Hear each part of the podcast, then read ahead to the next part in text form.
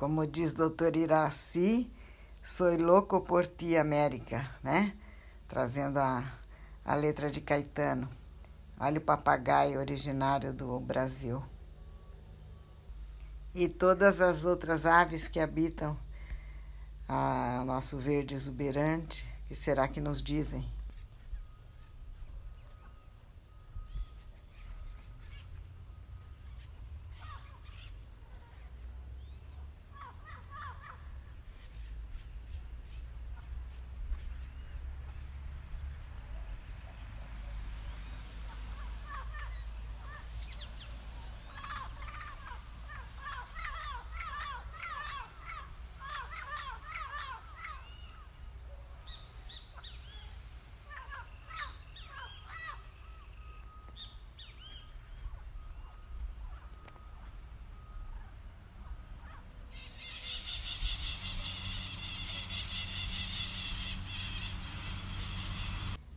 Sim, mas vamos continuar, né? Vamos para o nosso Cotiniclosti. Cotiniclosti, continuando nosso raciocínio, nossas análises, ainda sob o influxo das palavras muito enriquecedoras da doutora Iraci. E lembrando que o nosso intuito a nossa busca pela verdade nos faz examinar todos os lados das questões, que é assim que a gente deve proceder, analisar todos os lados de cada questão, para ter sempre a melhor apreensão do todo, daquilo que é. E essa análise junguiana, esse olhar sobre a América Latina, essa interpretação da doutora Iraci, enriquecem muito. O trabalho do historiador é, é buscar essa verdade real, sem maquiagem, que a doutora propõe. Porém, há vários métodos de análise e interpretação histórica. Isso não dá para negar. Há também pressupostos, pontos de partida diferentes, paradigmas diversos, isso eu não posso negar. E daí decorrem muitas diferenças nas narrativas e, e nos, nos, livros e nos ensaios e nos compêndios de história. Né? As obras dos historiadores dizem coisas diferentes, não propriamente com relação aos fatos históricos documentados, mas a interpretação daquilo a abordagem, dependendo do método de análise, os resultados são um pouco diversos. Então a gente precisa estar sempre atento para encontrar a verdade real sem maquiagem, como diz a doutora Iraci. E ela faz esse trabalho analítico usando os instrumentos de análise junguiana e ajuda muitíssimo ao historiador, aquele que está interessado em conhecer a verdade histórica. Da minha parte, eu gostaria de saber que os meus netos descendentes, os netos de coração e sobrinhos netos, aqui já tem uma dúzia de cabecinhas que às quais eu me dirijo já imaginando jovens adultos, como eu digo sempre, e vou nomear novamente aqueles em que eu penso quando me dirijo com esse empenho, querendo que tenham capacidade analítica, que tenham senso crítico, que tenham curiosidade, leitura para interpretar o mundo em que vivem. Por pós-moderno que seja o mundo em que viverão, o berço do Brasil continua o mesmo. E tudo que nós estamos dizendo aqui pode ajudar muitíssimo a Tomás, Pedro, Renato, Joaquim, Camila, Nicolas, Antônio Miguel, Lucas, Mayra, Ricardo, Rafael, Gabriel, Julieta, Benício, e Matias. Se descendentes de São Tomás e Pedro, o amor acolhe a todos esses jovens que temos mais próximos, assim como todos aqueles que desejamos que possam ouvir as palavras do doutor Iraci, esse final que ela vai apresentar hoje, essa última etapa, essa última parte daquela conferência no Congresso, e o nosso desejo de que tudo isso sejam sementes que caem em solo fértil. a América não tivesse sido descoberta, invadida, conquistada e colonizada pelo europeu. Somos um sistema autorregulado, mesmo biologicamente. E psiquicamente é, mesma, é mesmo essa a proposta de Jung. A psique se autorregula dentro de sua gregariedade. Ora, América e seus habitantes constituíam um sistema e, portanto, tinham uma autorregulação. Ao ter sido invadida, conquistada, colonizada, provavelmente quebrou-se sua harmonia. Houve uma perigosa contaminação de sua autorregulação. A continuidade do desenvolvimento dos indígenas americanos foi quebrada seus deuses foram depostos, seus símbolos trucidados, sua civilização arrasada, suas raízes seccionadas. E eles, obviamente, arrefeceram. Não dá para sabermos como estaria a América, e mais estritamente a América Latina, se não fosse o colonizador. Mas, por outro lado, sabemos como ela está sabemos suas mazelas, suas feridas, suas dificuldades, os seus sintomas, como também sabemos de suas enormes qualidades e riqueza, como ontem nos disse Mário Saiz. Mas sabemos que de fato o colonizador existiu e sabemos que assim as coisas nos aconteceram e que temos em nossos alicerces, nos alicerces de nossa identidade, tanto colonizador como colonizado. Temos esses fatos em um complexo arranjo que vale a pena ser conscientizado. Parece que uma grande dificuldade à volta do encontro, que poderia ter sido tão fértil, foi a falta de percepção do outro. E o outro é mesmo uma questão muito complexa posto que o outro não é somente concreto e não há como ver o outro no outro se não o vemos em nós mesmos. Ora, para nossa consciência, nós mesmos somos para ela um outro. Há em nós, em cada um de nós, um outro para si mesmos, um outro que é sua própria sombra, que é seu próprio inconsciente e que faz parte de nossa identidade. Se não percebemos o nosso outro, o outro concreto não poderá ser visto, senão encobertos pela projeção, pelo véu do qual Gambini falou, do outro, ou seja, de nós mesmos. Faltou no encontro entre o descobridor, conquistador, colonizador e o então habitante da América o encontro eu-outro pleno.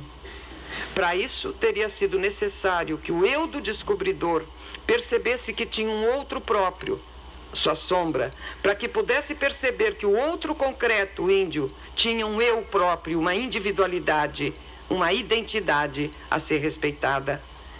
Infelizmente, não temos muitos dados de como o olho dos então habitantes da América viram o europeu descritos por si mesmos. Mas parece também que com muitas projeções os habitantes da América, eles eram muitos, eram fortes, eram corajosos, como tantas façanhas atestam. Estavam em seus próprios territórios. Então, por que perderam? Por que se deixaram conquistar? Além dos fatos e razões concretas, armas diferentes, infecções, etc. Houve também, provavelmente, projeções deles sobre os europeus, como os colegas que me antecederam já disseram foram vistos os europeus pelos índios como deuses, como superiores, como enviados dos deuses.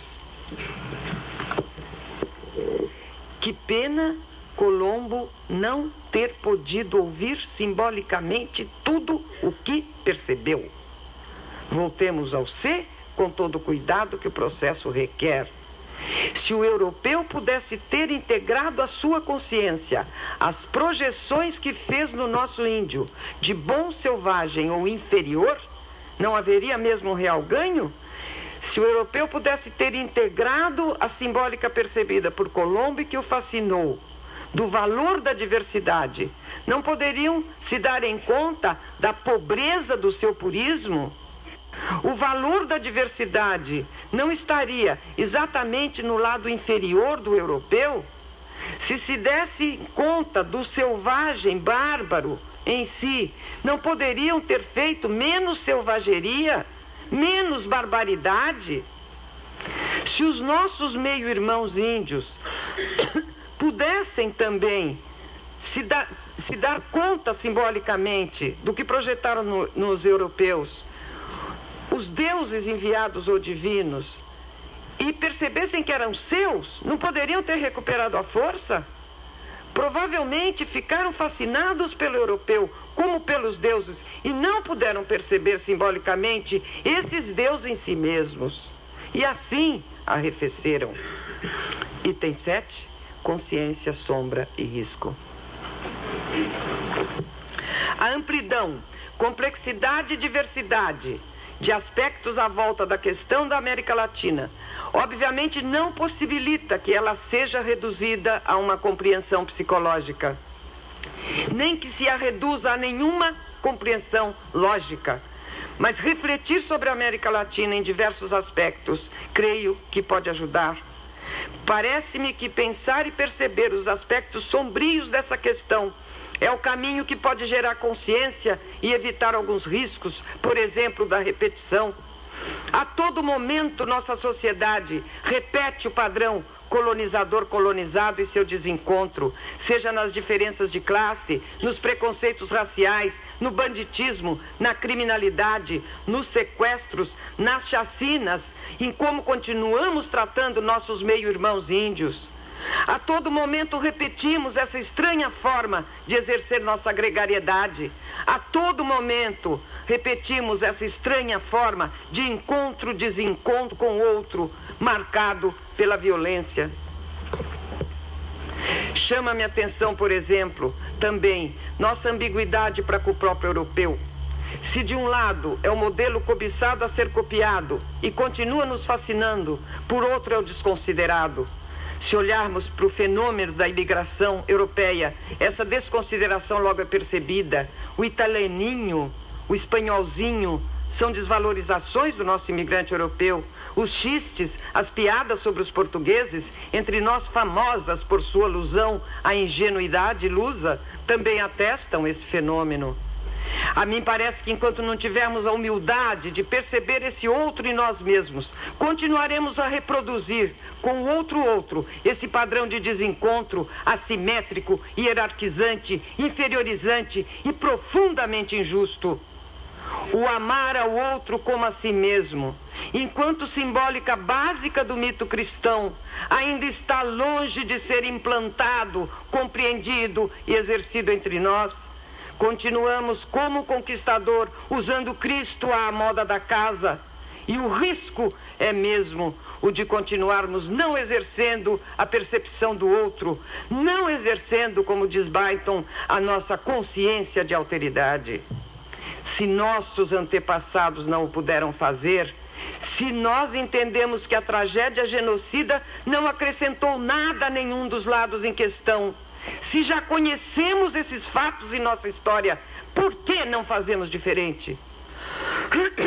Haverá outra forma da dona Europa e a jovem América, essa sogra e essa nora se relacionarem? Hoje, supostamente ambas devem estar mais maduras e, quem sabe, podem se tornar mais conscientes. Acredito que uma possa ser estruturante para outra. Se ambas puderem ser percebidas pela outra e por si mesmas em sua individualidade. Obviamente, não falo apenas de uma alteridade concreta entre América e Europa, mas de uma relação dialética possível entre essas polaridades dentro de nós e nosso relacional latino-americano. Hoje podemos nos comunicar. A língua da América espanhola foi unificada. A língua da América portuguesa foi unificada. Hoje podemos nos comunicar, seja espanhol, em português ou em portunhol. Hoje podemos fazer uma reflexão conjunta das nossas histórias. Oxalá nossa união traga força com a necessária consciência do outro. Como Caetano prossegue em Soy Louco por Ti América. Espero o amanhã que cante. El nombre del hombre muerto. Não sejam palavras tristes. Soy louco por ti de amores. Um poema ainda existe, com palmeiras, com trincheiras, canções de guerra, quem sabe, canções do mar. Ai, hasta te comover. Item 8, a família latino-americana junguiana. Hoje já temos um número bem grande de pessoas interessadas em psicologia de Jung na América Latina, como este congresso também o atesta. Naturalmente, temos nossos encontros, nossos desencontros, nossas brigas, nossos distanciamentos e aproximações, nosso ficar de bem, nosso ficar de mal, nossas semelhanças e nossas diferenças. Temos um jeito latino-americano de lidar com as coisas. Por exemplo, é assim que nasceu a ideia destes congressos. Estamos no segundo congresso, com suas qualidades, com seus defeitos, porém latino-americano. Nossas instituições são filiadas à Internacional, com sede em Zurique, Europa. Temos com muita honra para nós, nós anfitriões, organizadores desse congresso, expressivos representantes de vários países latino-americanos. Temos com muita honra entre nós o presidente atual da Internacional, bem como o responsável junto a ela pelos grupos em desenvolvimento. Temos, portanto, uma rica chance de efetuarmos ricas trocas, de termos fertilizador encontro. Novamente nos encontramos, americanos e europeus nosso responsável pelos grupos em desenvolvimento é também americano, não latino, e sim da América do Norte, também colonizada pelo europeu inglês. Como circularão entre nós nossos complexos? Como circulará entre nós nossa sombra? Como a polaridade colonizador-colonizado estará funcionando? Tomara este nosso encontro, bem como os futuros, sejam eles aqui ou nos outros encontros internacionais, não sejam como a conquista, o primeiro encontro entre europeus e americanos. Tomara que, de um lado, a força bruta, a imposição da língua, a clonagem do outro e a submissão, a idealização e a perplexidade possam ser integradas tomara o fascínio recíproco possa ser um caminho. Mas para isso, se somos todos, ou quase todos, analistas, sabemos a importância de percebermos em que terreno estamos pisando. É um terreno delicado, com muitas feridas. É um alicerce com dramas e tragédias. E por isso mesmo, potencialmente tão rico em ensinamentos, tão rico de assinalamentos, de caminhos que não devemos percorrer. Tomara desses acontecimentos façamos um bom uso. Acho que todos merecemos e talvez nos devamos uns aos outros essa possibilidade. Que Mestre Jung, que tanto legado reflexivo nos deixou, que tanto pensou na questão do outro, que descreveu não somente os arquétipos do pai e da mãe, mas também o da ânima e do ânimos, que trazem a questão da simetria e dialética, a questão da alteridade, o símbolo cristão, como compreendo, nos inspire. Item 9, conclusões finais. Chamam-me a atenção alguns fatos. Jung era suíço. A Suíça é um país neutro. Não é um país conquistador, no primeiro sentido do verbo. E fomos nós da América Latina que procuramos Jung e procuramos a internacional, e não ela que se impôs a nós. A obra de Jung nos conquistou, sim, mas no segundo sentido do verbo, ou seja, conseguir o amor de. Esse soube paquerar a namorada. Esse soube conquistar a noiva. Olha o tamanho do dote.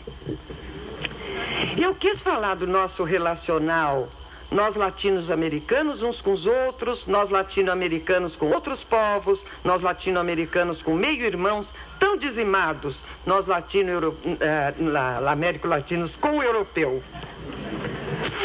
Parodiando Todorov, quando ele diz: se a palavra genocídio foi alguma vez aplicada com precisão a um caso, então é esse, eu diria: se a palavra alteridade puder alguma vez ser aplicada com precisão a algum caso, então temos todos os instrumentos para que seja este, este encontro.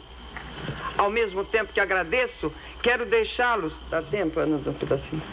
Quero deixá-los com as músicas que citei, um trechozinho apenas para caber, uma vez que os nossos poetas, em tão mais bonita linguagem, falam das mesmas coisas que tentei falar. Quer pôr a primeira, por favor?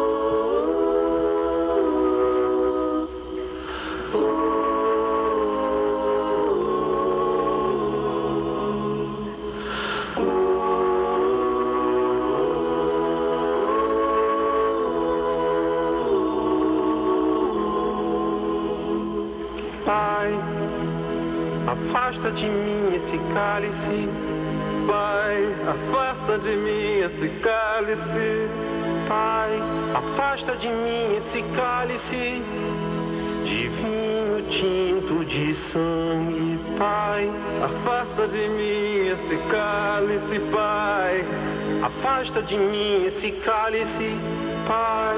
Afasta de mim esse cálice de vinho tinto de sangue. Como beber dessa bebida amarga, tragar a dor, engolir a labuta. Mesmo calada a boca, resta o peito. Silêncio na cidade não se escuta. De que me vale ser filho da santa? Melhor seria ser filho da outra outra realidade menos morta. Tanta mentira, tanta força bruta. Ai, segunda, afasta de. A do clone.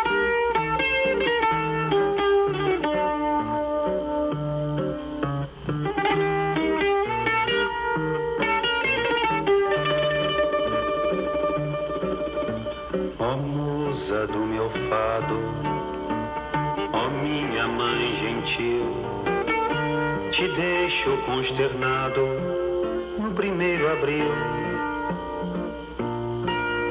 Mas não ser tão ingrata, não esquece quem te amou. E em tua densa mata se perdeu e se encontrou. Aí esta terra ainda vai cumprir seu ideal ainda vai tornar-se um imenso Portugal. Sabe, no fundo eu sou um sentimental. Todos nós herdamos no sangue lusitano uma boa dosagem de lirismo. Além da. claro. Mesmo quando as minhas mãos estão ocupadas em torturar, esganar, trucidar, meu coração fecha os olhos sinceramente chora.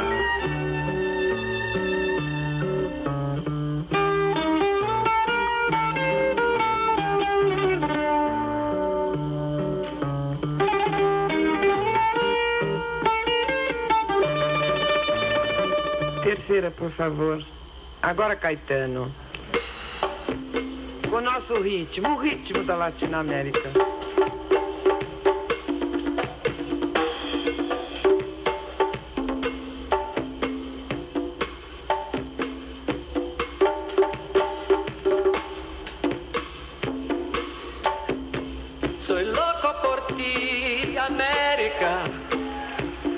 Voy a traer una mujer playera que su nombre sea Martí.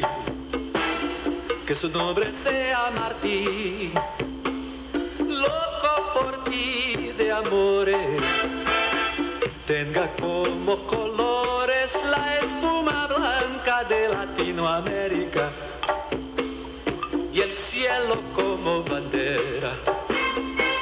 E el cielo como. Eu agradeço a todos a atenção que me deram.